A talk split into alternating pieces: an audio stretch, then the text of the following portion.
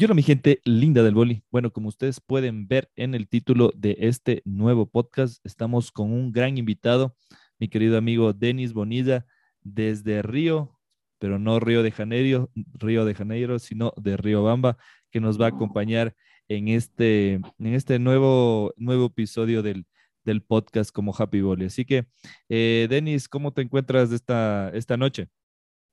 Buenas noches, Alejandro. Buenas noches, amigos del voleibol. Eh, yo agradecido, agradecido por tu, por tu invitación. Eh, y todo bien, todo bien, más que todo contento por tratar de compartir un, un poquito de, del deporte que tanto nos gusta. Chévere, Denis. Igual te, te agradezco mucho por, lo, por el tiempo que te has dado para, para conversar de este tema que nos apasiona mucho, que es el voleibol. Así que igual les invitamos a todos nuestros amigos que están escuchando este podcast a que sigan, a que compartan, a que igual nos eh, busquen en todas las redes sociales. Estamos compartiendo mucho de lo que es eh, este tipo de videos. Y bueno, Denis, eh, para que la gente te conozca un poco de tu trayectoria, cómo conociste este, este deporte, tus inicios, tal vez, no sé, por la familia, amigos, para que, para que sepan de dónde te llegó esta pasión que es el voleibol. Bueno, eh, realmente esta pasión que ahora, ahora me encanta, eh, yo la desconocía. Yo llegué a, a conocerlo un poquito al momento que yo estudiaba en, la, en el colegio, en la, la educación superior, en la educación secundaria, perdón. Yo hice mis estudios en, en la unidad educativa Carlos Cisneros. Eh, me, me, llamaron el profe de educación física. En ese tiempo era el doctor Mario Loaiza, un, un precedente aquí en la, en la ciudad, aquí en la provincia de Chimborazo. Eh, me llamó a los entrenamientos, me, me hizo la invitación. Eh, por mis condiciones físicas, yo siempre fui un poquito alto, entonces como que a los altitos nos, nos llamaban a, a entrenar básquet o boli, entonces él me invitó. Eh, yo realmente no tenía mayor conocimiento de voleibol, nunca había jugado en mi vida, de hecho no, no me llamaba mayormente la atención. Entonces yo me acerco, yo tenía 13 años, estaba en segundo curso, lo que es ahora noveno de, de educación general básica. Entonces me acerqué, eh, poco a poco con la motivación de, mi mentor, como les comentaba el doctor Mario Loaiza, le empecé a agarrar un montón de, un montón de gusto, un montón de agrado. Eh, más que todo, me llamó muchísimo la atención los, gestos técnicos, que era un deporte muy, muy vistoso, un deporte muy técnico, en el cual se, se, se lo que son los gestos eh, con una técnica muy depurada, a diferencia del ecuaboli, ¿no? Que por lo general es lo que más se, se observa acá en, en, nuestro país. Y Denis, Entonces, poco a poco eh, le... Denis, Denis, disculpa, ¿habías, uh, ¿habías conocido antes, no sé, televisión? Bueno, era muy complicado el internet en nuestros tiempos, claro. pero, pero ¿conocías algo de, del voleibol antes? No, nada, no, no, yo era, yo jugaba todo menos voleibol no, no, no tenía, no tuve la posibilidad de conocerlo antes. Entonces, el, el deporte llega a mí por, el, por la convocatoria de mi profe de educación física. Entonces, de nada, no lo conocía. Ya. Sí, sí, sigue contándonos, disculpa que te haya interrumpido. No te preocupes, Neño. Entonces, ya sucede eso y poco a poco, con las explicaciones de, de, de don Mario, como le decía yo, cariñosamente, le dicen Mario, me empezó a gustar bastante, pese a que no era tan bueno, no era tan bueno, sí me demoré un montón de tiempo en aprender, puesto que no, nunca había, había jugado hoy. Me empezó a llamar la atención, tuve la posibilidad de, de, ya ser seleccionado del colegio, jugar los colegiales de voleibol, que en ese tiempo sí, sí existían. También me, don Mario me convocó a, al voleibol de playa que se estaba eh, empezando, iniciando acá en la ciudad y en la provincia. Rarísimo aquí en Riobamba, pues el voleibol de playa. No tenemos playa, no tenemos mar, pero eh, buscaron la posibilidad de que tengamos eh, la opción de jugar el, el boli de arena, como le, le, llamamos acá. Entonces, eso con mis inicios. Y realmente me, me agradó muchísimo este deporte. Chévere, Denis. Y, y, bueno, cuéntanos de esas experiencias, porque tú, eh, bueno, lastimosamente en, en, esos tiempos, no sé cómo eran el tema de las elecciones, había convocatorias, no había convocatorias. ¿Participaste eh, representando a tu provincia en algún momento de tu etapa deportiva? Sí, sí, sí, tuve la posibilidad de, de con el tiempo, bueno, yo, yo era de categoría menores, eh, si no estoy equivocado con la edad que tenía. eh, tuve la posibilidad de, de ser seleccionado de mi provincia eh, al año siguiente. Entré dentro de un microciclo de, de preselección como juvenil, pero eh, me faltaba mucho por aprender y aparte eh, la diferencia de edad era, era notoria, eran cerca de cuatro, cinco, seis años, entonces era un poquito, un poquito dificultoso que, que sobresalga. Entonces eh, yo con, con ya un año de entrenamiento tuve la posibilidad de jugar. Mis primeros Juegos Nacionales fueron en el 2008 en Machala, representando a mi provincia. Eh, gracias a Dios y creo que también un poquito a, la dedicación que, que le, le, le empecé a, a añadir el, el esfuerzo que tal vez le, le añadí un poquito y el gusto que le tenía. eh, era el capitán del equipo de acá de la provincia de Chimborazo. Chévere, Denis, eh, para que la gente sepa un poquito que, bueno, que las provincias, eh, que, bueno, en- entre comillas, no, no tenían voleibol, eh, bueno, salieron anteriormente, ¿no? O sea, que, que sí había voleibol. Recuerdo que también había en Sí, Tungurahua, en, bueno, eh, Macas, que, que bueno, eh, yo prácticamente, yo a ti te vi jugando varios torneos nacionales representando a la provincia de Como Macas. Morona Santiago. per- perdón, sí, como Morona Santiago. Sí, Y, sí. y- y que nos cuentes un poquito de esa, esas etapas que representaste de ahí. eh, bueno, ¿cómo fue ese proceso de, de cambiarse de una provincia a otra provincia ahí con el profe Marco ahí que esperemos que nos esté escuchando?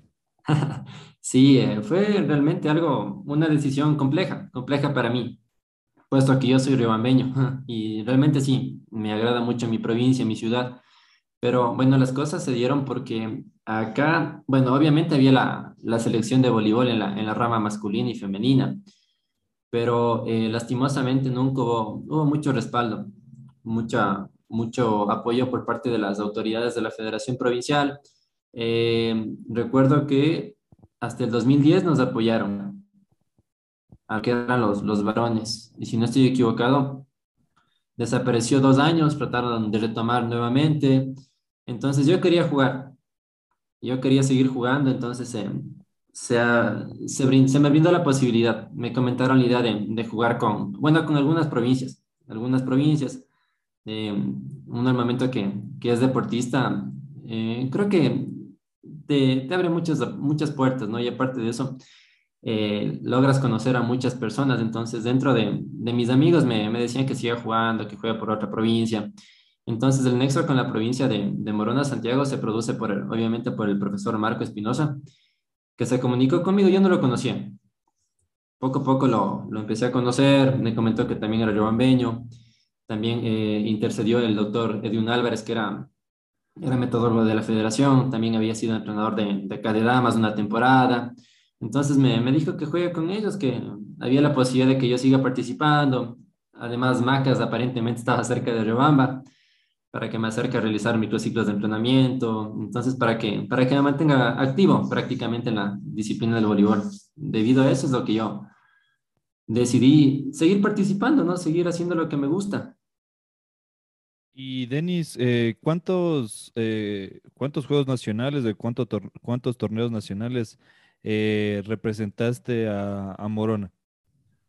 A Morona Santiago yo llegué en el 2010 o 11, sí, finales del 2010. Y yo jugué mis últimos juegos nacionales con ellos en el 2000, híjolete, En el Chuta, 2014, 2013 o 14. Sí, jugué como tres o cuatro años con, con la Federación de Morona Santiago. Sí, sí, sí fueron algunos torneos, actividades juveniles, eh, actividades interclubes conjuntamente con el Capebol, que era el, el club que logramos conformar con el profe Marco Azar. Ujú. Sí, sí, un buen tiempo. Sí, por eso Una yo te digo, sí, yo cuando yo te conocí, yo pensaba que era, eras de allá, de Macas, y después me, me sale la, la sorpresa que eres de Riobamba, y precisamente eh, se da esto, bueno, para la gente que, que no nos conoce, que, que nos conocemos en un torneo, en un torneo creo que en Interclubes, a- algo así, eh, representando a un, a un equipo, al eh, Spellman creo que era, sí, al, al. Spellman con, Sí, con, con, con Marco Moya, la, la leyenda, pues sí, Marco sí, Moya, sí. y, y otros, y otros estudiantes de, del Spellman, precisamente hasta Juan Carlos Alcibar, creo que también jugó ahí, el profe que también es de Udal Planet Volley para toda la gente que es de este medio. Eh, bueno, nos conocimos ahí y de ahí, o sea, nos hemos sabido llevar, o sea, a veces eh, hemos jugado en contra, eh, ya los últimos años ahora en contra, por, bueno, o sea, yo ya prácticamente ya no estoy jugando activamente, pero tú, Denis, eh, has sabido mantenerte y claro, pues que es muy complicado mantenerse, eh, bueno, aquí en el voleibol todos sabemos que el apoyo es muy limitado y, y sí. por eso yo digo a mis, a los que son más o menos de mi leva, o sea, les, les digo que chévere, o sea, que se mantengan en, en buen nivel, a, pa- a pesar de que no se puede entrenar, a pesar del poco Claro, apoyo, es muy dificultoso. a veces toca poner mano en el bolsillo y, y Plata y persona, como se dice comúnmente, plata y persona. Exacto, exacto, Denis, yo, yo concuerdo mucho contigo. eh, y, y bueno, o sea, como te digo, les deseo el mejor de los augurios. eh, me imagino que tú todavía, todavía, todavía es pelado, como diríamos, y, y puedes, eh, puedes seguir jugando, por lo menos, yo creo que sí, sí puedes seguir jugando. ¿Y tú cómo te sientes ahorita en esta, en esta etapa para ya, ya hablar un poquito más de lo que es eh, Río Boli? Eh, yo, bueno, como dices tú, siempre ha sido dificultoso no tratar de mantenerse más que todo. eh, bueno, por la edad que tenemos, no es que somos ya mayores, ¿no? Claro, no Pero somos sí, viejitos, no somos viejitos, pero ya tampoco no somos unos niños de 20 años, como yo les digo a mis estudiantes. es así. Entonces, tú sabes que en el ámbito deportivo sí te pesa un poquito, más que todo la falta de ritmo, la falta de entrenamiento. Ahora con las nuevas promociones, las nuevas generaciones que están saliendo, sí, sí nos cuesta un poquito. Pero eh, yo le veo que todavía podríamos rendir. O sea, con un poquito de preparación, obviamente que es muy necesaria. Creo que todavía podríamos dar un poquito más de pelea. Entonces, eso, Alejo. Eh, y sí, Denis, para la, bueno, para la gente que, que no conoce tu trayectoria, tú te has mantenido igual jugando en, bueno, ya hablamos de torneos nacionales, en varias, eh, bueno, varias eh, ligas nacionales. Sí, Eh, o sea, hay que decir lo que hay que decir, pues hermano, así a que parezca un poco como que digo, eh, tirarnos flores al aire, o sea, es la trayectoria que se ha tenido a lo largo de los años, ¿no? Es, vuelvo y repito, muy complicado ser jugador aquí de voleibol porque, eh, y si no es de, de cierto equipo que tiene a veces recursos o no tiene recursos, plata en el bolsillo, eh, pe- perdón, hacerse uno al dolor y, claro. y- y continuar. ¿Cómo ha sido estos últimos años de, bueno, representando al Planet Volley eh, y, y en los torneos y en los torneos que han participado? Cuéntanos, Denis. Eh, bueno, como tú decías, la participación en las ligas nacionales, sí, han han sido algunas. Creo que solo se me escapó una liga, que por motivos médicos se, se me dificultó la participación. Pero eh, creo que Bueno, la participación con Udal llegó por una invitación de Juan Carlos. Juan Carlos Alcíbar, eh, me llevo requete bien con él. Yo veía que jugaba Udal. Yo siempre, creo que le conocí un torneo de la, de la pelotera. Nosotros fuimos con el equipo del Spoch, que igual logramos tramitar acá tratando de gestionar, moviendo influencias, Sí, sí, amistades sí. que habían jugado alguna vez voleibol. Sí, sí, me acuerdo con, con... Ahí jugamos Sí, en la, en la pelotera, sí, sí, sí, un torneo exacto. abierto era, creo. Sí, loco, sí, sí, era exactamente ahí. Yo me acuerdo que ahí también no tuvimos mucha suerte en la, en las instancias finales. Nos consiguieron con Juegos Nacionales. Estaba como, como asistente técnico de Morona Santiago, como técnico, si no estoy equivocado. Coincidió con las finales, no nos pudimos presentar con todos los jugadores. Incluso uno de nuestros jugadores era árbitro también. Entonces, ahí va, un, un problema. Pero bueno, después de esto ya empezamos a tener un poquito más de contacto con Juan Carlos a raíz del torneo que tú comentaste, loco. En el San Gabriel incluso creo que jugamos. Nosotros jugamos con Spellman, Juan Carlos empezó a comunicar conmigo, poco a poco me, me empezó a invitar. Se, dieron las cosas, se dieron las cosas y yo gustoso de jugar. A mí eso es lo que a mí me, me encanta. Lo que siempre te he comentado, Alejandro, que yo quiero seguir jugando todavía. Quiero seguir Como, más claro, como tú me, como tú me dijiste, es, es del vicio, pues es del vicio, vicio sano, pero Claro, es así, loco. Entonces, bueno, siguieron las cosas con, con Udal. Realmente no. no estoy muy seguro si es desde, desde el 2017, creo que ya empecé a jugar con ellos en el torneo de los hermanos Carrillo, que es un torneo fuertísimo a nivel nacional. Incluso yo me atrevo a decir que es más fuerte que el nivel de, de Liga Nacional, por cómo se refuerzan los equipos allá. Entonces, a raíz de eso jugamos la, la Liga Provincial en Quito, sin fin de torneos que organizaba Juan Carlos, ahora dos ligas nacionales también. Eh, creo que esas han sido las actividades que, en las cuales hemos estado medios, medios actuales hasta el momento. ¿Y cómo te has sentido, bueno, jugando estos últimos torneos que han sido, bueno, de alto nivel? eh, ligas nacionales y esta, y la, bueno, la última, el último torneo que, que compitieron y estuvieron a punto de, de, de, bueno, de pasar esa fase tan complicada El grupo de con la el muerte, grupo de la muerte, con que ganaron creo que a le pero, ganamos a Oviedo. pero yo, yo siendo sincero, Denis, ustedes tenían el partido con Emelec, o sea, Sí, ustedes a Emelec lo tenían prácticamente en la mano y se escapó ese, ese, ese partido era suyo. sí, Cuéntanos un hecho, poco. eh, bueno, yo eh, a veces por ocupaciones del trabajo sí se dificulta bastante, ¿no? Se, se complicó. Bueno, a mi llegada yo sabía que iba, iba a llegar de banca, porque no, no estaba en actividad. Es, es complicado mantenerse. Obviamente puedes entrenar, ¿no? Puedes realizar un poquito de fundamentación, un poquito de fuerza, un poquito de entrenamiento de manera general, pero ya lo que es el, el aspecto específico del juego, te va a costar. Te va a costar, no vas a llegar a, a marcar el bloqueo, a defender, tal vez vas a, vayas- vayas- vas a fallar el fundamento del saque, bueno, un montón de cosas. Entonces, para este partido, eh, bueno, yo me enteré que nos tocaba jugar contra ML, dije, bueno, me comentaron los jugadores que estaban en la, en la plantilla, jugadores muy buenos, excelentes jugadores. Eh, yo llegué acabando el primer set y bueno, nos faltó cerrar el set, saber definir las cosas, porque el balón llegaba, marcábamos las defensas, las coberturas. Se nos escapó el primer set. Yo les dije, si ganábamos el primer set, ganábamos el partido.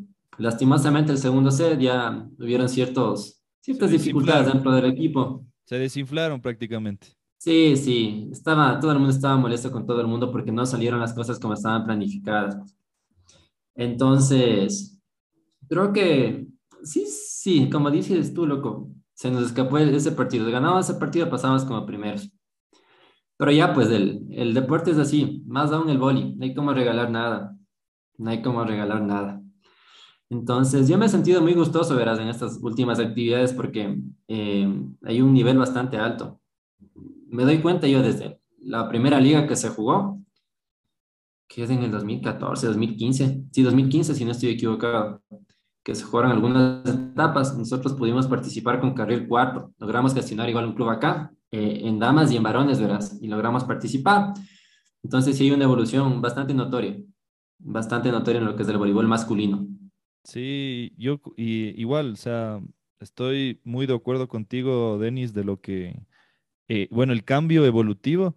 Y bueno, no, no, no hablemos de ese, de ese torneo que yo sí, yo sí hablé con Juan Carlos de ahí, igual un saludo, Ah, que ese partido era suyo. Prácticamente la, e- esa era la clasificación, sí, porque de lo que me habían comentado a mí, eh, eh, UVIP no estaba igual, estaba complicado con el tema de entrenamientos, tema de contagios, ah, también fue esa época que estuvimos prácticamente ya mm, a puertas de, después de fiestas de Quito, entre Navidad, uh, un, complicaciones, estas complicaciones, sí, pero se dio ese torneo, fue muy bueno, muy bueno, eh, tanto el masculino como el femenino. Yo estuve en el, en el femenino ahí y en el masculino no tuve la oportunidad, pero estaba ahí pilas, atento en todos los, en las transmisiones también que fueron muy, muy buenas. Y bueno, Denis, y Denis, bueno, todavía vamos a, vamos a ahí en tu vida deportiva.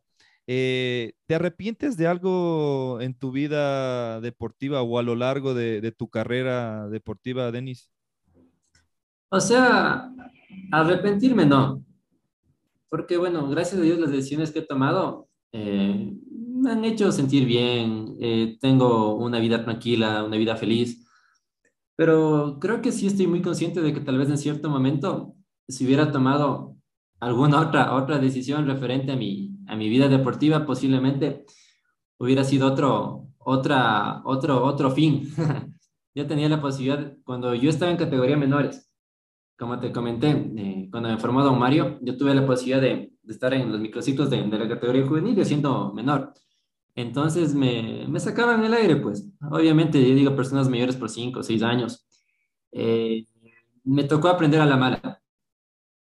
Tratar de atacar los balones más altos de bloqueo, tratar de defender, tratar de ser un poquito más fuerte. Entonces, eh, en esa transición de, de, de, esas vacaciones de año, de año escolar, eh, aprendí, aprendí bastante. Aprendí con personas mayores. Entonces, yo me acuerdo que tuve la posibilidad de ir a jugar en, bueno, me fui a Quito de vacaciones. Y como me gustó tanto el boli, yo me acuerdo que le preguntaba a mi primo, yo digo, ¿dónde puedo entrenar boli? Y me dice, aquí en la concentración. Y digo, ¿qué es eso? La federación, digo, sí, sí, sí es la federación. Yeah. Recuerdo que me fue llevando, me fue llevando y yo fui pues, y, y un flaquito, alto nomás de, ¿de dónde eres? Nadie me preguntó nada. Digo, ¿puedo entrenar? Claro, coge nomás una pelota, me acuerdo que me dijeron. Y ya pues empezó el calentamiento y cosas que yo no había hecho. Eh, pa, pa, pa, y empezamos con los ataques a, a, la red. Y empiezo a atacar como yo sabía atacar, pues yo atacando en, en la red de 243 y me pone en la red de a categoría de menores 224. Empiezo a reventar la pelota, pues, porque si era alto y saltaba.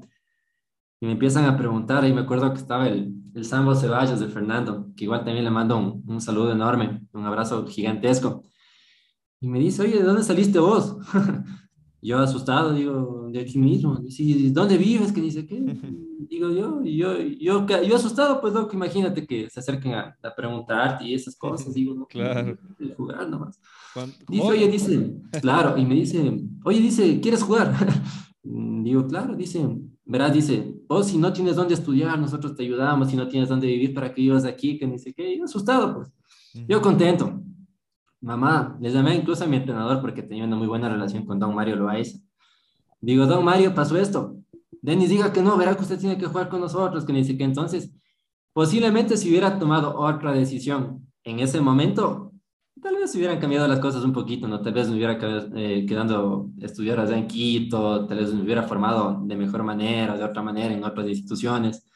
Entonces, de esa decisión tal vez estoy un poquito como que dudoso, pero reitero, estoy muy contento eh, de cómo he realizado mi vida.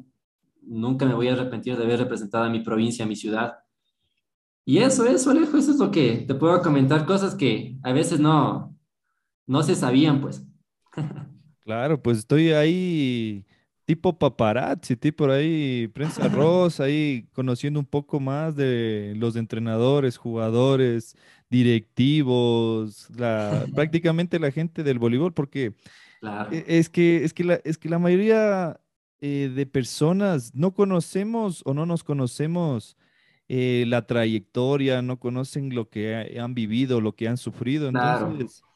Es bien complicado porque imagínate, o sea, tú te pones a pensar, Denis, en, toda la, en todo lo que hemos jugado voleibol, no ha habido ni un medio de comunicación que, o donde tú poder escuchar noticias o, o bueno, ahora ah. las redes sociales nos ha ayudado bastante, pero antes, ¿cuándo? Imagínate. Antes era dificultoso hasta tomarte una foto, solo Chuta. si tenías una cámara. o un, teléfono bueno, uh, antes era imposible. Pero pues. date cuenta la resolución de antes, pues loco, todos se les veían negritos o todos blanquitos, entonces. Claro, pixelado, ahí sí, borroso. Las cámaras claro. eran de flashes, pues antes era. Sí, sí.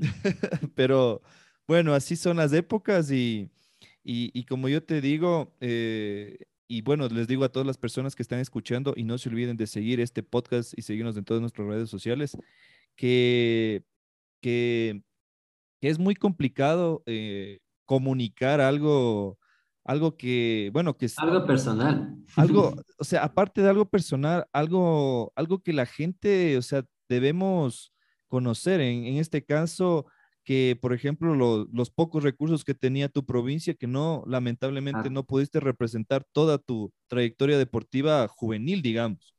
Entonces, sí. eso sí, eso sí es algo de que, algo penoso, pero se tiene que decir, por eso, Denis, o sea, es como que, chuta, ¿a dónde están yendo ese dinero? O sea, ¿qué está pasando? O sea, es como digo, uh -huh. ¿dónde está la plata? O sea, ¿por qué si Pichincha, por qué si Guayas está participa, ¿por qué no participa Chimborazo? ¿Por qué no participa Tunguragua?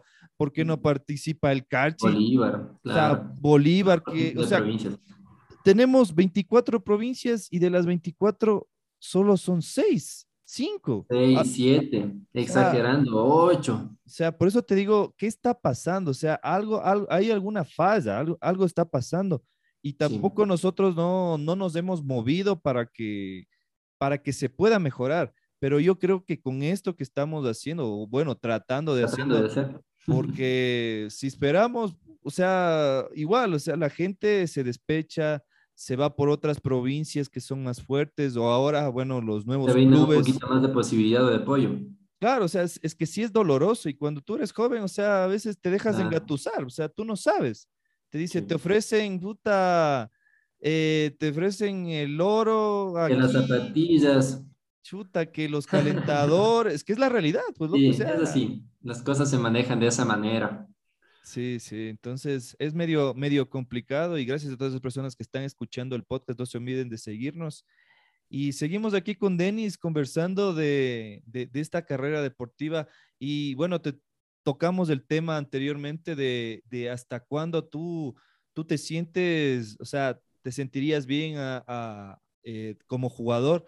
¿Tú hasta cuándo te o piensas o te proyectas este objetivo de, no sé, de vida? Decir, eh, no sé, hasta, hasta, yo me pongo una meta, qué sé yo, hasta los 40, hasta los 35, hasta los 37 años, yo voy a tratar de darlo todo en el equipo que esté y después ya pensaré, o tú dices, eh, yo voy a seguir hasta que el cuerpo aguante, a pesar de las lesiones, a pesar de, del trabajo, a pesar de que la familia no se ve. Entonces, es, eso ya un poquito más difícil ya cuando a veces ya uno, como digo, es adulto y toca tener responsabilidades que, que, que no se pensaba tener anteriormente cuando era jugador y se jugaba partidos, torneos, se iba a todo lado. Es que es diferente. A todo lado. Es diferente. Es así. Por eso a veces a la, a la, juventud, bueno, en este caso que nosotros somos también entrenadores y profesores, eh, claro. no, no, no cree que, que antes se jugaba, o sea, habían dos, tres torneos nacionales, invitaciones de clubes que hacían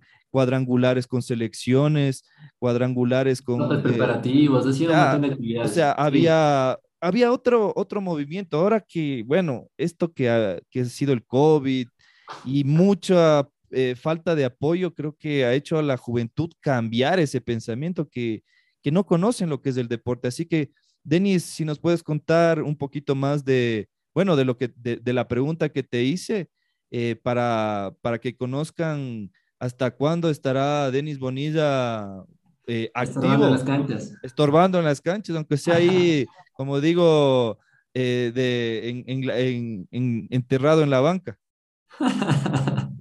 apoyando desde la banca.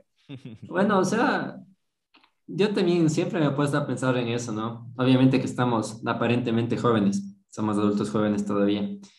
Yo quisiera jugar hasta los 40, yo quisiera, yo quisiera, pero también hay que evaluar, hay que analizar el, el aspecto, el aspecto de la vida en sí, pues. Mi aspecto de salud, mis condiciones físicas, si llegaré, no llegaré, si me lesionaré, dependerá también del aspecto laboral, si estaré trabajando, no estaré trabajando, si tendré permiso, no tendré permiso, y el aspecto que me parece clave y que es mucho más importante que todo es el aspecto familiar, pues. Eh, yo que ya, gracias a Dios, tengo mi familia ya, ya formada, tengo mi esposa, tengo mi hijito, entonces ya es dificultoso. Yo también, el Alejandro me conoce. Yo, torneo que había, el Dani se iba. Y, Oye, ¿y vos qué haces acá si vos eres de Riobamba? Quiero jugar. Entonces creo que ese tipo de, de, aspectos hay que analizar y hay que evaluar antes de, de, de, decir algo. Obviamente que mi planificación sería jugar hasta los 40 y ojalá si Dios me permite jugar con mi hijo por lo menos un, unos campeonatitos, qué mejor, ¿no? Pero habrá que, habrá que esperar. Sí, sí, pues Denis, es, es una pregunta que algunos no quieren contestar o que algunos esquivan, pero... Es delicada. Es delicada, o sea, ya estamos ahí en, en terreno hostil ahí, entonces... Eh, es más o menos para que la gente conozca o bueno, trate de entender que, que, que, la vida, bueno, en este caso yo hablando de temas generales, no es nada fácil, que el tema de ser un deportista creo que no cualquiera lo es y, y hay que ponerse objetivos claros. Eh, a veces es, bueno, algunos dice, dirán, no es, no es suerte, pero yo creo que también ayuda la suerte en este caso porque...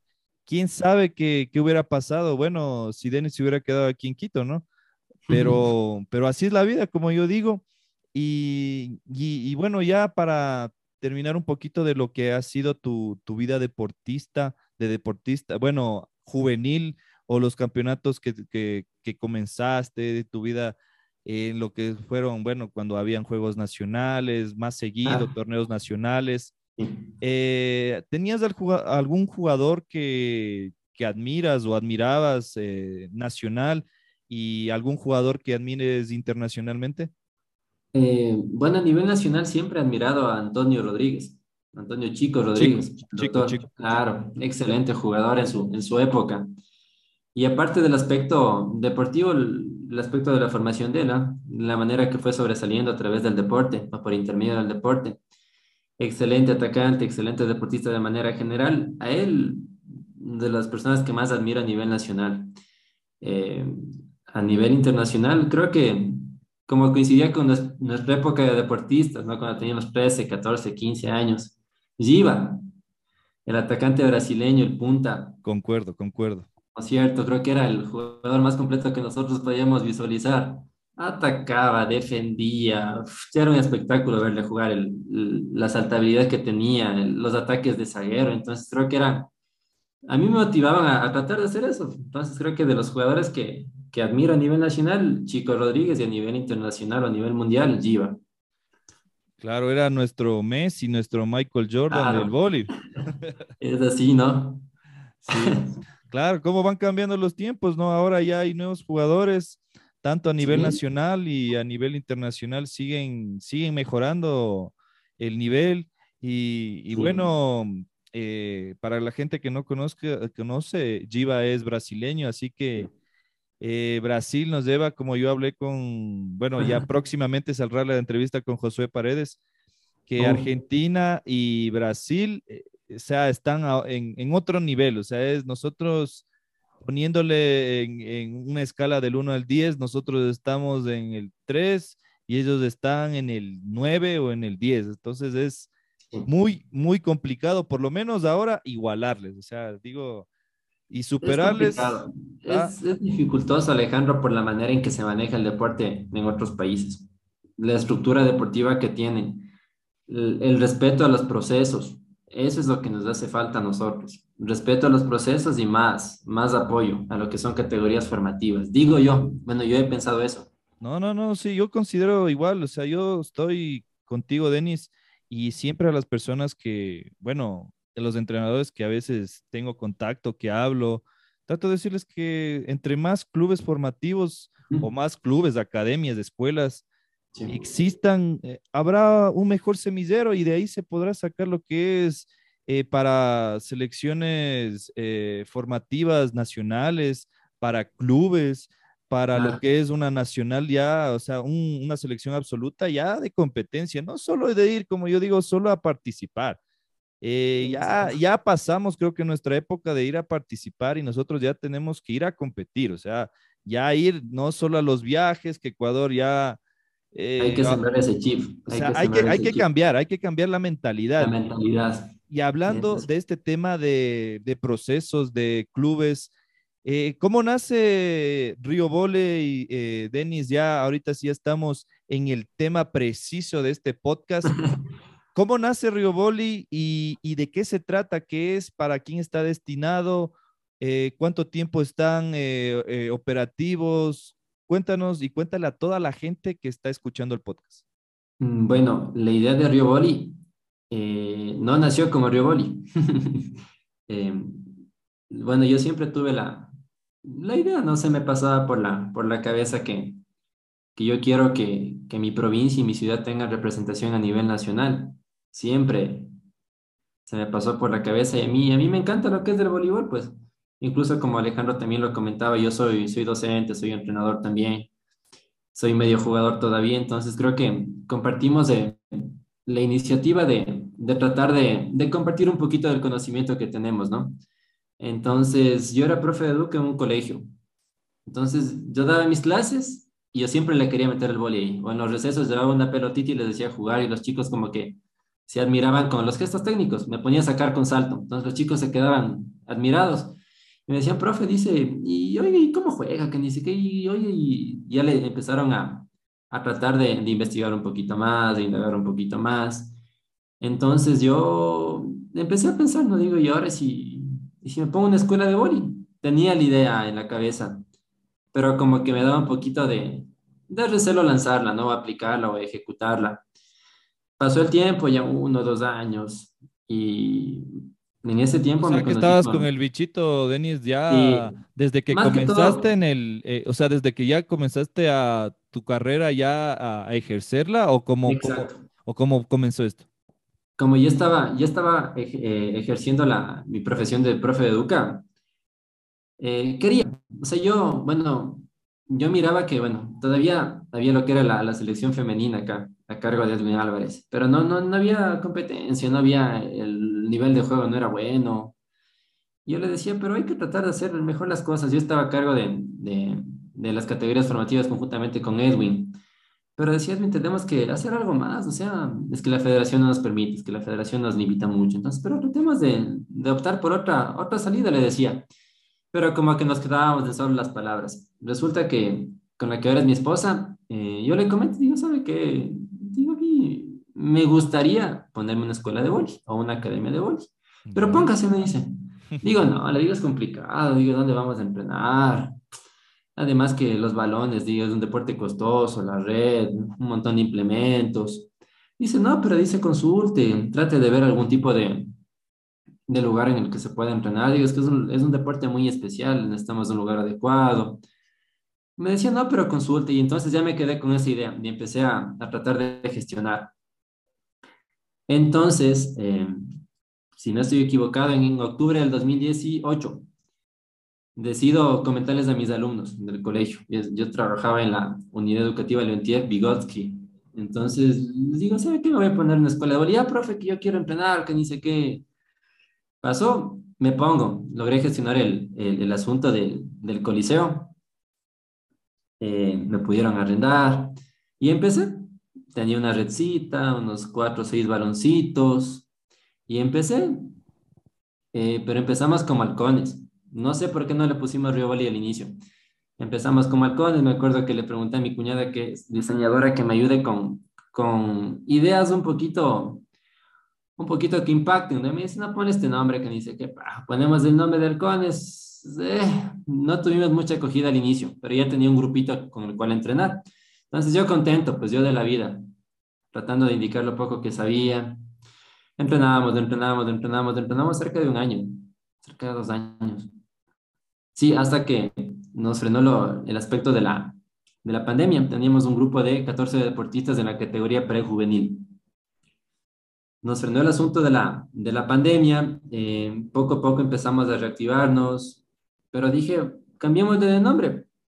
Y yo, reitero, yo siempre enamorado de mi ciudad, digo, pongamos de Río, por Riobamba, y Boli por voleibol. Entonces empezamos a cambiar la imagen de la, de la academia, de la escuela de Boli, y empezamos en eso, como estábamos recién saliendo de una, una etapa fuerte que es la pandemia, salimos de lo más fuerte, ¿eh? porque no, antes estábamos, estábamos encerrados, como todos saben muy bien. Empezamos a salir un poquito, empezamos a optar por el voleibol como una manera recreativa para tratar de, olvidarnos un poquito del aspecto fuerte que estábamos pasando, ¿no? Entonces, eh, ahí empezamos con la escuela de voleibol Río Boli. Eh, gracias a Dios, eh, los chicos que eran mis alumnos anteriormente, algunos regresaron, regresaron con más amiguitos, yo tuve la posibilidad de, de, de, optar por otro trabajo en el aspecto educativo. Eh, ahora trabajo en la unidad educativa Santo Tomás de Apóstol, en, Salesianos de Riobamba. Entonces, eh, con el grupo que yo me relaciono, me relacionaba, ahora son mis alumnos también en la escuela de boli. Entonces, el, eh, la gente que va es gente que, que, le gusta, gente que empezó a impactar un poquito el deporte, ¿no? Eso con, con los inicios de la escuela de voleibol acá, lejito.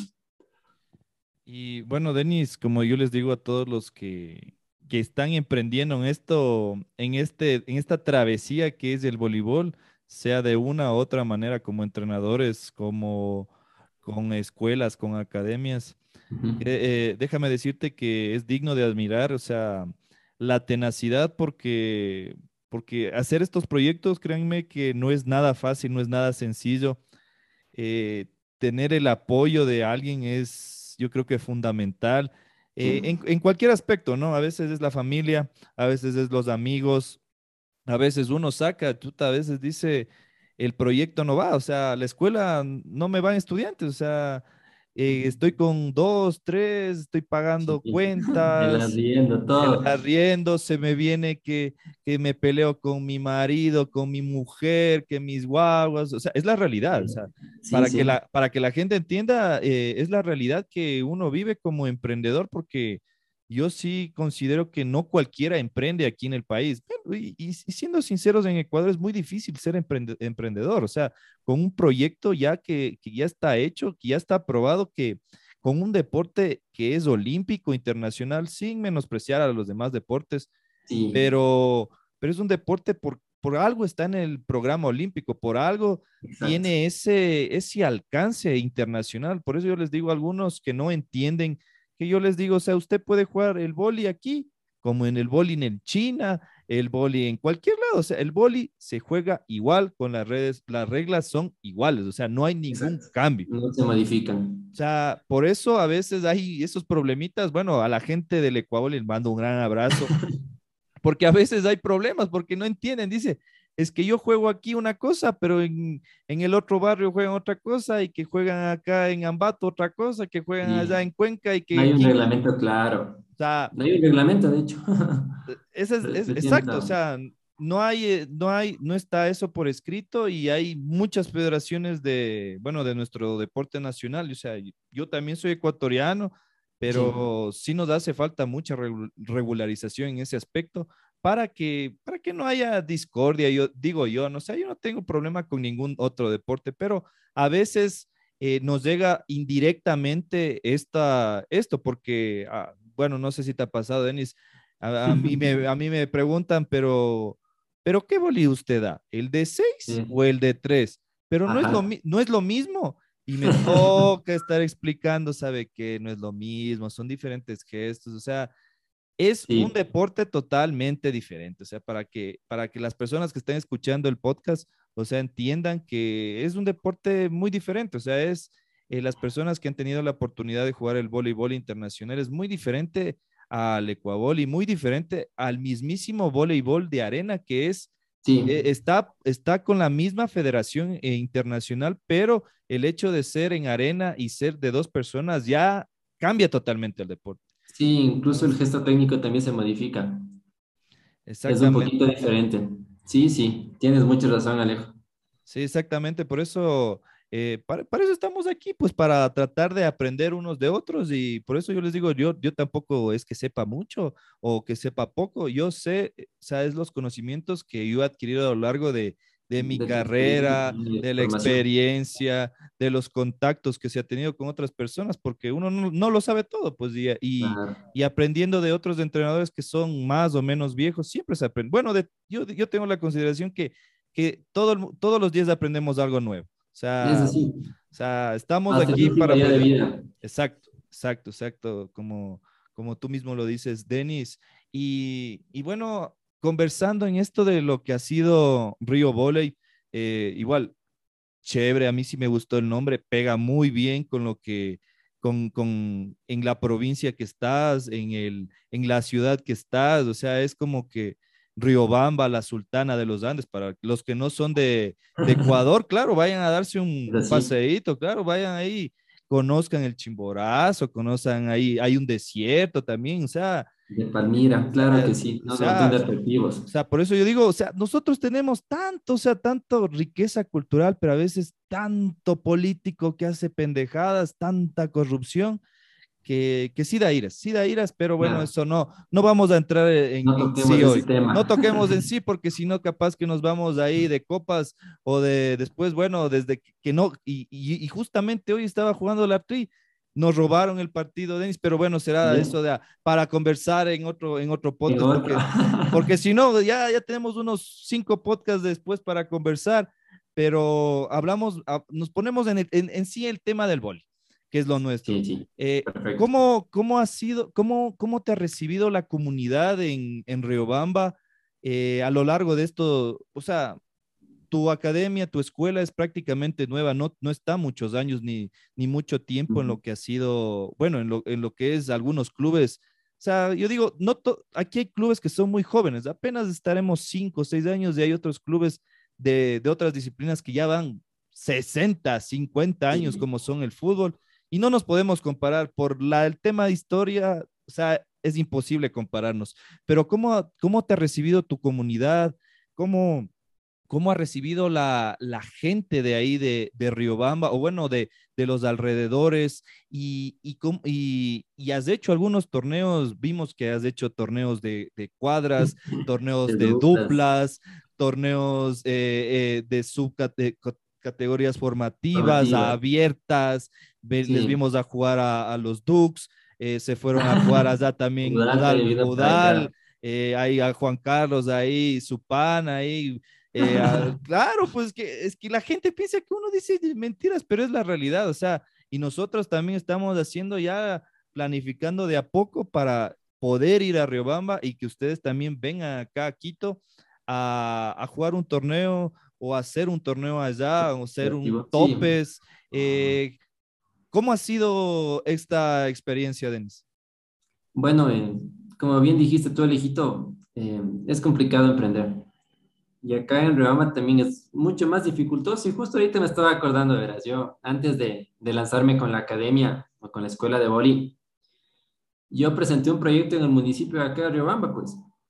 Un proyecto deportivo para, para que me brinden un escenario. Yo sigo esperando la respuesta.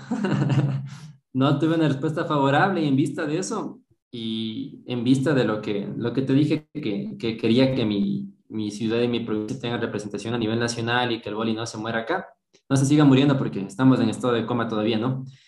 Eh, lancé la escuela, entonces, verás, al, al, inicio es dificultoso, más aún con el, el aspecto de la, de la pandemia, porque prácticamente el, el asunto de Río Boli es post, post pandemia, entre, entre comillas. Eh, te cuento que gracias a Dios sí hubo acogida. Sí tuvimos acogida, me acuerdo que empezamos con dos horarios de entrenamiento. Eh, pero bueno, yo me, me planifiqué, o sea, yo dije, vamos a empezar con el aspecto recreativo. Vamos a tratar de hacer una fase de captación, una fase de masificación. Eh, realizamos la fase de captación y masificación, sí tuvimos eh, acogida con la rama masculina, la rama femenina.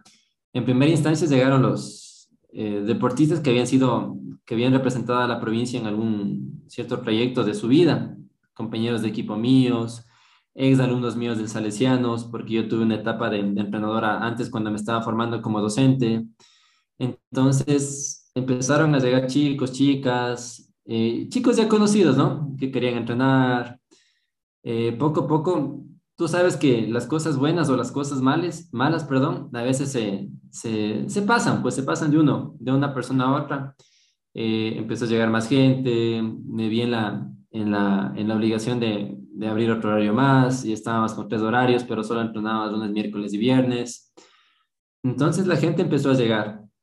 Y creo que también empezó mucho en las actividades que hicimos, como comentaste tú, Alejito, también. Eh, bueno, hice torneos de duplas, torneos de duplas mixtas, torneos de cuadras, cuadras mixtas, ya lo voy a realizar también. Y posiblemente me vas a preguntar, ¿y por qué juegan cuadras y por qué no juegan 6 contra 6? Todo el mundo me pregunta eso, ¿y por qué no juegan 6 contra 6 si es del boli de 6? Digo, porque estamos en la, estábamos en la fase de captación todavía. Entonces, yo creo que dentro del proceso de enseñanza, del proceso de enseñanza, del proceso metodológico de enseñanza del voleibol, tenemos que empezar a jugar 2 contra 2, 3 contra 3, 4 contra 4, 5 contra 5, 6 contra 6. Digo yo, para que la participación, para que el volumen de juego sea mucho, mucho más amplio, para que el deportista se vea en la obligación de hacer los fundamentos, que aprenda a recibir, a servir y atacar, o a colocar, o a bloquear. Entonces, en vista de esto, y en vista de que mi provincia, mi ciudad, lastimosamente no cuenta con más gente que juegue voleibol o más gente que enseñe voleibol, eh, nos vemos limitados en el número de deportistas, pues no es lo mismo que hablar de Quito, por ejemplo, que están los Dukes, que están los Tigres, que está Udal, que estaba de San Francisco una temporada, y un montón de academias que tú también sacaste, ahora que está el Chequita también está con su academia, con su escuela, eh, que también está la pelotera, o sea que tienes gente para hacer un torneo. Acá no, acá es dificultoso porque lastimosamente por el momento solo es la gente que alguna vez jugó y la gente que ahorita está en proceso de formación, chicos que tienen 14, 15, 16, 17 años que recién están aprendiendo. Entonces va a ser una diferencia un poquito fuerte si les va a jugar a los chicos que están aprendiendo con los chicos que ya jugaron alguna vez o con la gente que estuvo en la eh, época dorada del voleibol de, la provincia de Chimborazo, cuando quedaban segundos, cuando quedaban terceros a nivel nacional, gente que ya tiene más de 30 años, más de 35, más de 40. Entonces, en vista de esto, es lo que se han hecho las actividades de duplas y cuadras. Seis contra seis todavía no. Ojalá en este año ya podamos plasmar ciertos proyectos que tenemos en mente. Y, bueno, Denis, eh, en esta, como yo digo, en esta aventura que es el, tener una escuela, eh, ¿cómo, cómo, te, ¿cómo te has sentido tú? ¿Te has sentido a veces de, bueno, eh, yo, te comento esto por ya, bueno, a toda la gente que está escuchando, que, está en esto del voleibol, eh, a veces yo digo, es tan, eh, ¿cuál es la palabra? Es no complejo, sino tan grati bueno, poniéndole más o menos lo que estoy pensando, gratificante que, que tus estudiantes o, o, bueno, digan, o sea, que digan, me gusta estar con usted jugando bol y me gusta aprender, eh, me gusta ir a jugar.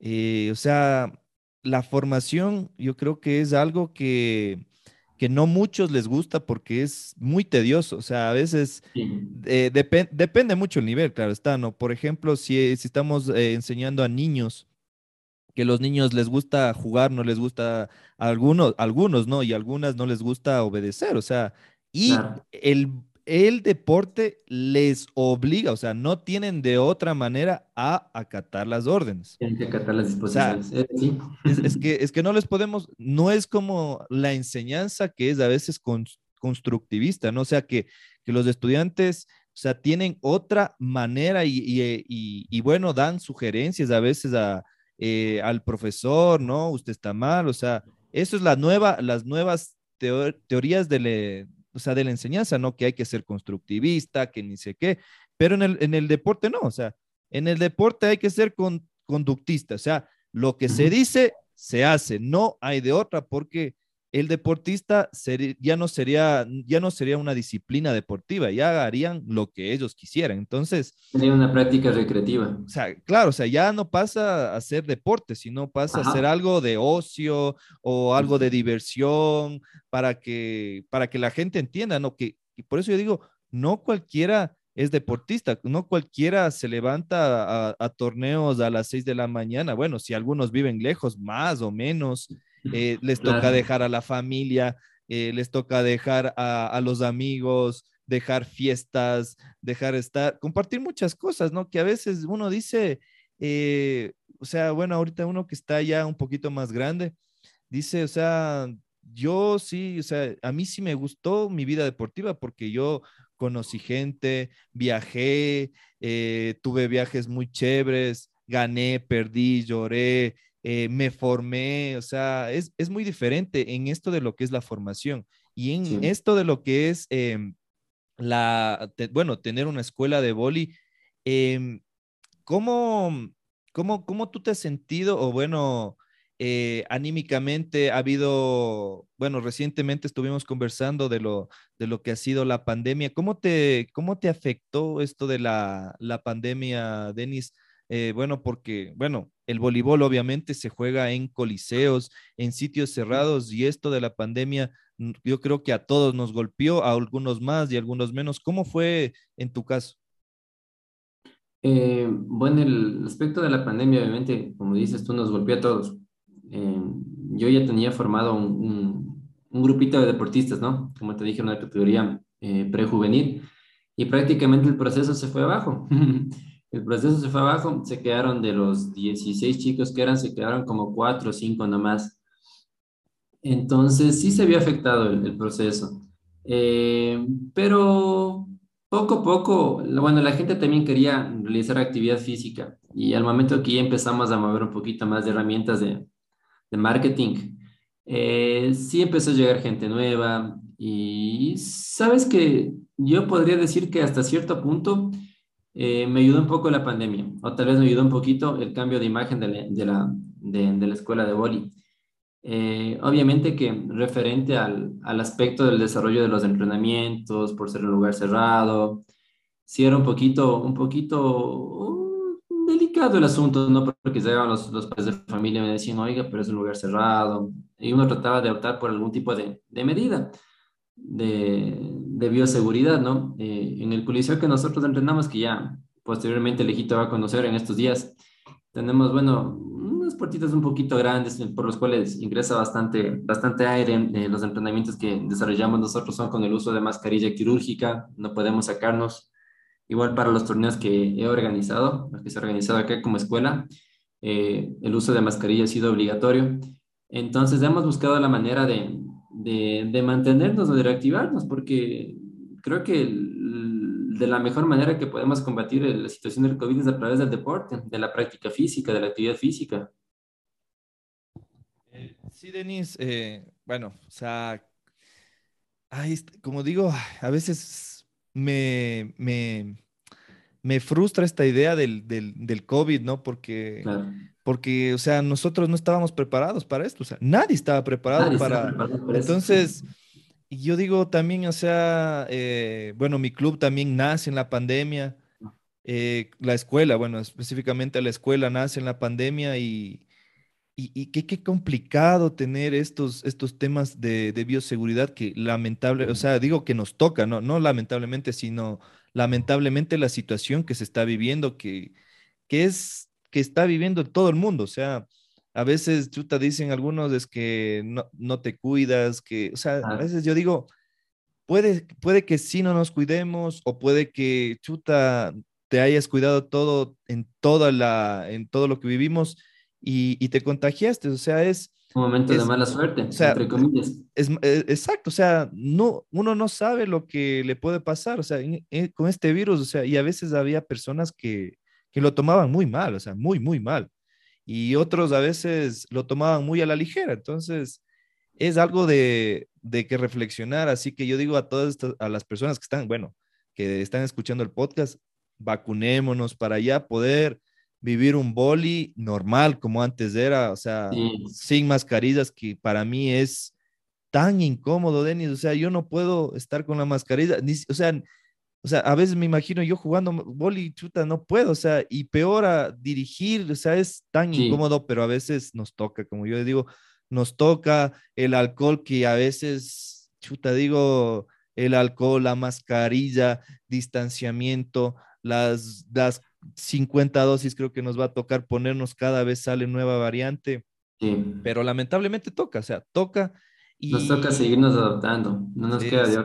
Sí, porque por eso algunos chicos, algunas chicas mías, igual de algunos compañeros, eh, están con mucho miedo. Yo les invito a que traten de, de superarlo, porque, o sea, si nos otra vez nos aislamos, nos encerramos, va a ser peor. O sea, tenemos que convivir con este virus por lo menos hasta que hasta que ya nada, no haya variantes, que todos ya no, ya no tengamos que utilizar mascarillas, que esto ya se acabe, pero nos toca convivir porque si nos tiramos a morir, yo creo que va a ser peor. Sí, es dificultoso. O sea, creo que es una cuestión de, de costumbre, verás. Yo creo eso, por lo que he vivido acá. Porque todo el mundo me decía, oiga, ¿y entrena con mascarilla? Digo, sí. Pero me ahogo. Digo, sí, yo sé, pero la capacidad pulmonar va a ir creciendo un poquito, un poquito a través del entrenamiento. Nos vamos a ir acostumbrando. Obviamente que para uno también es, es dificultoso. Yo más aún trato de cuidarme bastante por mi hijo que está pequeño. Yo incluso, eh, yo los entrenamientos son con dos mascarillas, la quirúrgica y la, la N95, la KN95.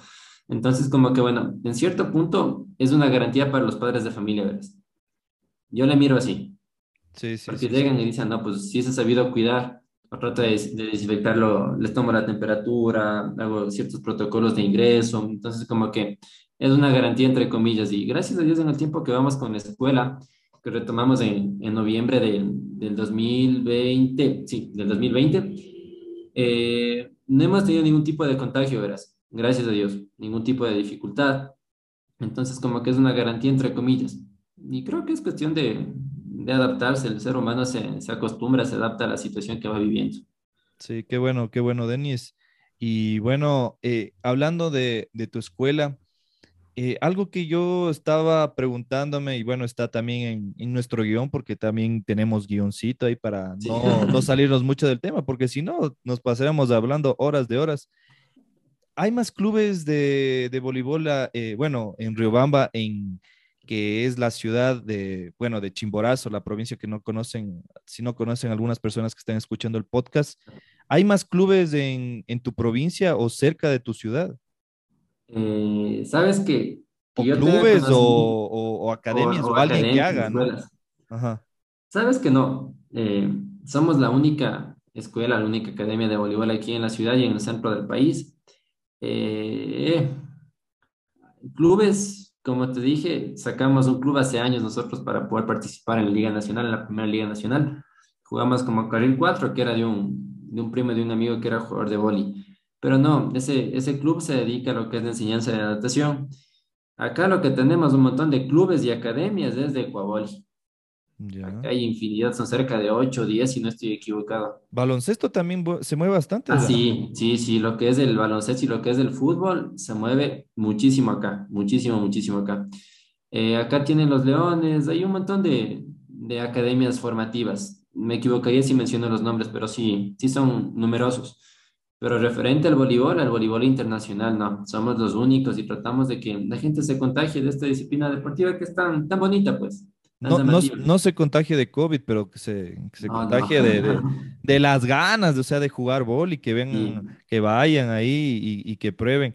Pero, pero Denis, eh, me estabas contando de esto de, bueno, ahora la Federación eh, de Chimborazo está haciendo algún tipo de actividades, bueno, con, con las chicas que creo que sí participaron, bueno, antes o en la pandemia. eh, a mí sí me da pena de que, que no haya salido Chimborazo en los Juegos Nacionales Juveniles.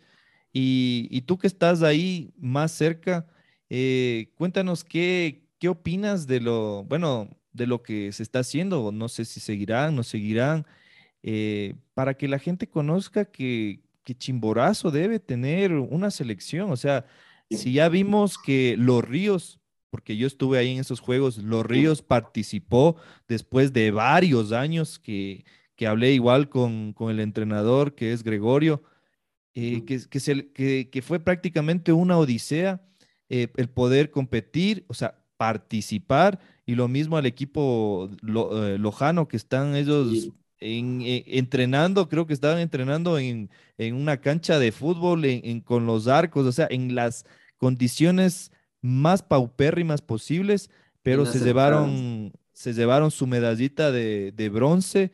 Eh, cuéntanos. ¿Qué, qué, qué- qué opinas o, o, eh, qué concluyes con lo que, con lo que está pasando en, en tu ciudad? Mm, chuta, acá es complicado. En- hasta lo que tengo entendido con los comunicados que ha sacado Federación Provincial, es que la disciplina está cerrada. O sea, ya cerraron la disciplina deportiva. Eh, lastimosamente, la cancha de arena que teníamos, que era de primer nivel, también ya la retiraron. Apa- aparentemente le iban a, a reubicar. Hasta la fecha, nada. Eh, no he podido conversar con el ingeniero Chávez, que es el presidente de acá, ex deportista de, de judo, si no estoy equivocado, de taekwondo. Eh, no hay ningún tipo de proyecto para el voleibol. Eh, con las damas estaba a cargo Edwin, Edwin Álvarez, el doctor Edwin Álvarez. Pero igual también trataba de, de seguir con autogestión. Eh, realmente el, el apoyo de, por parte de Federación era, era casi nulo. Entonces, eh, en lo que se refiere a proyectos por parte de Federación es, es prácticamente nulo. O sea, no, no han hecho mayor cosa por, por res- rescatar la disciplina deportiva del voleibol. ¿Crees que, bueno, esta pregunta no está en el guion, pero ¿crees que es parte de también culpa de los deportistas o culpa de los dirigentes? Eh, digo culpa entre comillas o, Claro. o porque, bueno, nadie tendría que tener la culpa porque esos son, eso es ya por entendido que todas las provincias en el Ecuador o en, en casi todas debería haber voleibol. ¿Qué crees que ha sido el problema en, en Chimborazo específicamente, porque nosotros, eh, eh, bueno, de lo que tenemos entendido anteriormente, o sea, provincias tenían voleibol y a mí me da mucha pena que, que desaparezcan, o sea, desaparecen, se cierran, les dejan Sí, en stand-by, eh, y es porque a veces, digo, uno es eh, muy conformista, ¿no? Dice, bueno, ya se cerró, qué pena, o sea, me va a tocar ir a Quito, me va a tocar ir a Cuenca, me va a tocar ir a Guayaquil a jugar, o sea, y, y uno, o sea, a veces, a veces digo, no siendo ni deportista, sino hacien- se- haciendo autogestión, eh, buena dirigencia, porque hay dirigentes que no han sido deportistas en su vida y son excelentes dirigentes. Saben gestionar muy bien las cosas. Y, y a veces todo lo contrario, ¿no? Hay casos y casos. Así que yo digo, eh, ¿cuál crees que ha sido el problema de que, de que se ha dejado de, de apoyar a- al voleibol internacional en, en tu ciudad, en tu provincia? Y, y, tú crees que, bueno, tal vez la, la pandemia fue un detonante de esto, pero tal vez eh, más adelante habrá algún, no sé, alguna luz al final del túnel para que pueda vivir otra vez esta disciplina, según, claro, tu opinión, Denis. Mm, Yo creo que sí habría la posibilidad, más que todo por, por eh, se me ocurre decir, por los chicos que están entrenando ahora. Se está formando un proceso acá. Tenemos, no te comenté, tenemos las, las categorías formativas, niñas desde 10 años, chicos desde 11 años, entonces se está tratando de, conformar un proceso. Ojalá con el tiempo se pueda tener el apoyo de la federación. ¿Quién quita que tal vez se le ocurra al presidente de la federación empezar a optar otra vez por el voleibol? Porque antes, anteriormente, perdón que redunde, eh, mencionaban que aparentemente era por, la, cantidad de dinero que se gastaba, que invertían en 12 atletas, cuando tranquilamente pueden optar por un velocista que consigue casi, casi la misma cantidad de puntos, porque antes, en lo que es en el medallero a nivel nacional, pesaba lo mismo la, la, la medalla de oro en el atletismo que la medalla de oro en el voleibol. Entonces decía que no, pues que ellos podían invertir de mejor manera ese dinero con, con las disciplinas individuales. Entonces creo que radicó en eso. Eh, yo les decía, sí, comprendo, pero tienen que darse cuenta que es un, de- es un deporte olímpico, así estamos dentro del programa internacional. Aparte que es una disciplina que tiene participación a nivel nacional con las demás provincias. Y las, las participaciones que se hicieron eh, hasta el último con las chicas fueron buenas, más aún en rama, en la rama eh, femenina, perdón, en voleibol de playa obtuvieron un tercer lugar. Entonces, o sea, ¿qué nos da a pensar? ¿Qué, qué quieren los, los, las- los dirigentes? Pues sí, ya tenemos hasta la medalla. Entonces, realmente no, no comprendo de qué manera piensan. Sí, Más que todo, truncarle el sueño a un deportista, a un joven. No sé, pues, o sea, a mí no me agrada para nada. Yo pienso que la juventud se necesita todo el apoyo del caso para que pueda seguir saliendo.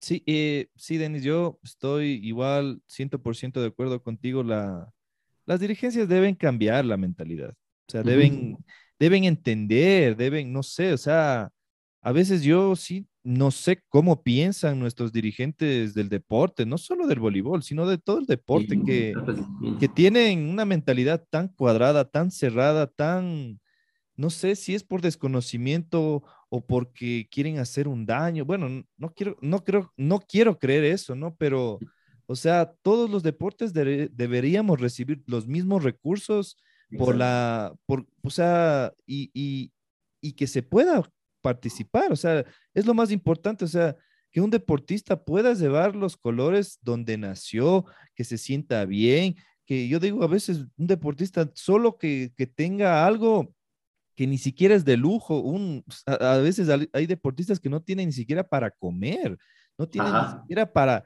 para vestirse y van a los entrenamientos a representar a, a provincias, eh, son seleccionados nacionales y es muy, muy doloroso ver esos casos, pero, pero bueno, esperemos que con esto que se ha destapado, la comunicación, las redes sociales, hacer entender a la gente que yo creo que conversando somos personas, o sea, civilizadas, que conversando se puede llegar a algo, tocando puertas, haciendo autogestión, proyectos, eh, aprendiendo más, que, que, uno, como les dije eh, al rato que comenzamos esta, este podcast, nosotros siempre estamos aprendiendo.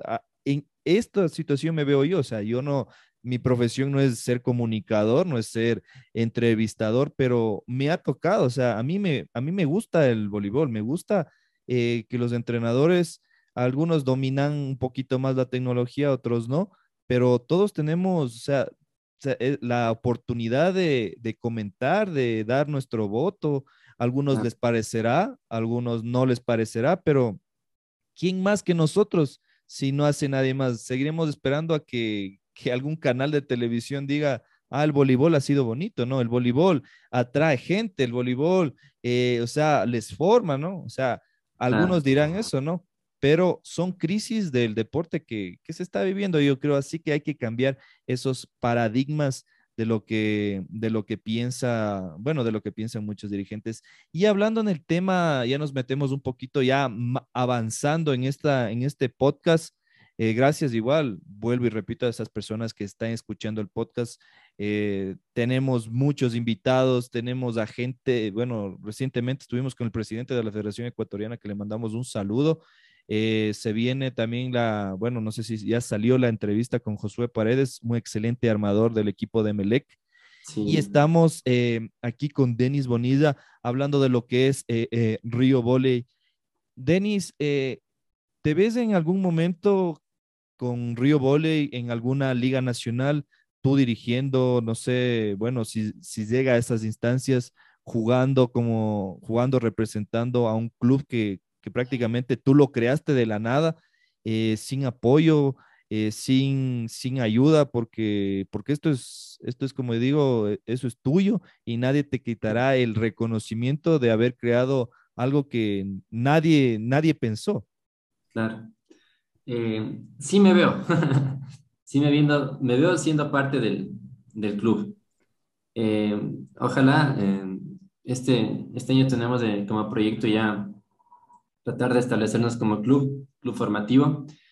estamos ya tratando de, de gestionar toda la documentación para, para, poder realizarlo. Y sí, de hecho, una de las, de las ideas que, que me, me prácticamente me llamaron para, para realizar este tipo de iniciativas. Era para que, como te dije, necesita la participación de mi ciudad, de mi provincia. Y por qué no traer una etapa de la Liga Nacional acá a Rebama, que para mí es un espectáculo. O sea, ver el, el voleibol absoluto, ahora como está, es un espectáculo. Traer equipos fuertes como los son MLE, los Dukes, UBIF, Warriors, o un montón de equipos que han salido, ¿ah? el equipo de, Alejandro también, que es muy bueno, que igual no quiso sacar este año, porque bueno, sabemos que es una, es una inversión realmente grande. Sí, exacto, exacto. No, no, no iba, no iba a poner, no iba a decir eso, pero, pero ya me quitaste las palabras de la boca. Sí, yo comprendo muy bien eso, que la inversión es fuerte.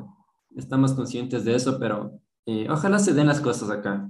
Acá creo que sí podríamos eh, establecer el club y reitero, yo quisiera que con el tiempo podamos realizar una etapa de la Liga Nacional acá, o algún tipo de, torneo formativo que ya la podríamos ir, ir planificando. Eso, Alejandro, referente a, a, tu pregunta.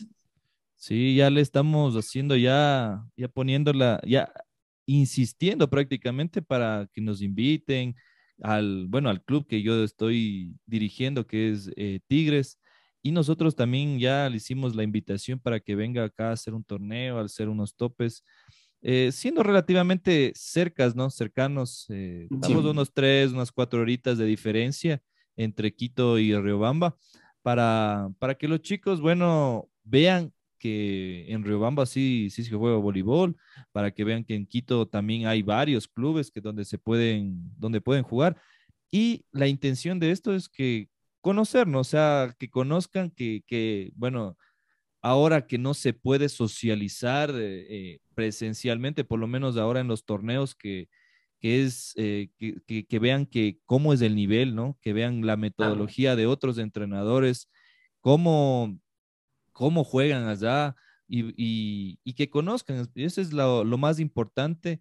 eh, yo creo que del deporte para que conocernos, porque estamos, bueno, ahorita en las formativas ya después que sean ya adultos o bueno, podríamos decir amateur o, cuasi profesionales, ¿no? Porque hasta llegar a profesionales, Denis, o sea, nos toca trabajar bastante, bastante, pero, pero yo no, yo no descarto ese sueño, ¿no? O sea, ver un, una etapa de la Liga Nacional, hay Tigres versus Río, o sea, claro, o sea, en, en el Coliseo ahí full de gente, repleto, que esto sea pasado, televisado, bueno, si no es televisado, en las plataformas digitales. O sea, ese es el sueño, ¿no? Que, y, ver un nivel que sea un, espectáculo, un show, que, que, digan, o sea, yo estoy, o sea, me siento bien pagando una entrada, o sea, es lo que yo digo, que, me, que después digan, o sea, eh, a mí no, como dirían, a mí no, yo no soy ni de, ni de este equipo ni del otro equipo, a mí me gusta venir a ver el boli. Y cuando ya demos ese paso, yo creo que hemos hecho bien a la comunidad del voleibol, o sea, para que entiendan que todos tenemos que apoyarnos, porque a veces en esto de lo que estamos viviendo, Denis, tú también que, bueno, lo has vivido, hay mucho, muchas cosas que cambiar, muchas eh, formas de pensar. Yo creo que con lo que estamos haciendo los clubes, ya la hora las federaciones ya están como que, ¿qué pasó? Estos manes y ahora qué están haciendo y por qué tienen bastantes personas, porque antes los clubes no existíamos, o sea, hay que decir las cosas como son. Antes no habían clubes. Por eso, por eso las federaciones, los colegios también tenían mucha gente, eh, tenían ex, torneos de exalumnos, las universidades, bueno, las pocas que estaban sobreviviendo, eh, también tenían voleibol, pero los clubes éramos muertos, o sea, no había un club. No había. Eh, no habían, o sea, no había los Dukes, no había UBIB, eh, MLE, que era eh, es un club de fútbol, pero ahí con autogestión sacaron el boli. Barcelona también en esos tiempos eh, también tenían el plantel de voleibol. O sea, que, ¿qué pasa? O sea, ¿qué, qué, qué pasó? ¿Qué está pasando? Entonces, para todas esas personas que están en eso, que eh, me hago una escuela, no me hago una escuela, ¿qué pasará? Yo, yo como les digo, háganlo, o sea, nadie les va a quitar el, la, esa parte de que ustedes lo hayan logrado, o sea, si salió bien o no salió bien, eso yo creo que es un poco subjetivo, ¿no? Porque hay formas de pensar, o sea, algunos dicen, yo me sentí bien haciendo este proyecto, no salió, pero bueno, lo haré de mejor manera o o le retomaré después, o sigo con mi proyecto, o trato de cada vez que sea mejor. Entonces, son muchas formas de pensar. Igual les, decimos a toda esa gente que está hasta el último en este podcast, no se olviden de seguirnos en todas nuestras redes sociales, que estamos subiendo mucho contenido en Instagram, en TikTok, ahí no, como les digo, no se baila aquí, pero, pero se hace algo chévere de vez en cuando. Y, bueno, Denis, eh, ya estamos a punto de terminar esta tan amena entrevista. Nos extendimos un poquito más de lo habitual, conversando de esto que nos apasiona tanto de que, es el voleibol y, tus experiencias con el, con el deporte, con ahora con lo que estás con la, con la academia, con el club, con la escuela. ¿Cuál es tu objetivo adelante con el voleibol? ¿Tienes algún objetivo a corto, mediano, largo plazo? Con lo que quieras hacer eh, con el voleibol, eh, no sé, con tu vida, quieres, bueno, ya nos contaste un poquito que yo creo que el sueño de todo padre es jugar con su hijo en algún torneo, sea pequeño, sea grande, porque, porque así es la vida, ¿no? Es la, la ley de la vida. A veces algunos desearían, pero no lo logran. Cuéntanos cuáles son tus objetivos. Bueno, los objetivos de, ahorita primordial es la, la conformación del, del, club en sí, como Río Boli. Eh, posteriormente, lo que también te comenté de, de, que me gustaría que tengamos una etapa acá, obviamente con la participación y no solo la participación, sino me gustaría que Río Boli ya compita a nivel nacional. Eh, eso es como objetivos a, a, corto y mediano plazo, porque sí sería un poquito complejo establecer el, hasta establecer el club, y a largo plazo que se siga conformando, que de ser posible eh, existan más academias acá, más escuelas de boli. Eso creo que sería y obviamente que reviva el voleibol aquí en la provincia. Eso es lo que tendría como objetivo yo. Chévere, chévere, Denis. Eh, igual te deseamos el mejor de los augurios para, para lo que viene, para los grandes retos que se viene para este año 2022. Y, y bueno, algún mensaje para toda la comunidad del voleibol nacional, eh, no sé, para la gente de, de Río Boli, que esperemos que esté escuchando este podcast, a, toda la comunidad del voleibol, sea de Quito, sea de Guayaquil, de Cuenca, a tu familia, eh, a cualquier persona que, que, que está en esta locura de lo que es el voleibol para ya cerrar este tan, tan chévere podcast con un gran amigo que yo lo considero que es Denis. Y, bueno, Gracias por haberse quedado hasta el final. No se olviden, mi nombre es Alejandro. Pueden seguirme en todas mis redes sociales. Vuelvo y repito, subimos mucho contenido de este y más, de, eh, y más cosas entretenidas de esto que nos apasiona. Así que yo les dejo para que cerre esta, este podcast, Denis Bonilla. Muchísimas gracias. Sí, bueno, como mensaje, eh, bueno, como te dije, Alejito, gracias por la invitación. Siempre es, es chévere, es, es bonito, es ameno compartir con, con un amigo un momentito siquiera, más que todo charlando del, del tema que tanto nos gusta. Eh, como mensaje que, que, nos sigamos preparando, más ahora en el aspecto deportivo, que, que sigamos entrenando, que nos sigamos tratando de, de, mejorar, que tratemos de prepararnos también de manera académicamente, que es lo, lo, adecuado, eh, que tratemos de brindarle el apoyo a esta disciplina que, que con el tiempo ojalá podamos seguir despuntando. Reitero, eh, todos los deportes están en constante evolución y creo que para, para que siga evolucionando depende muchísimo de nosotros como, como entrenadores, como, como atletas, como formadores, como docentes, como padres de familia, que, que nos apoyemos, que tratemos de apoyar esta disciplina deportiva que, que es tan bonita. Eso, Alejandro, muchísimas gracias nuevamente, hermano. Espero tenerte muy pronto por acá, por Riobamba. Y, bueno, gracias a todos ustedes. Muchísimas gracias por haberse quedado. Cerramos transmisión.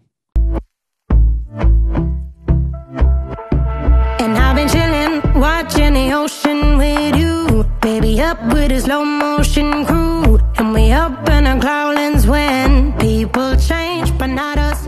And we just.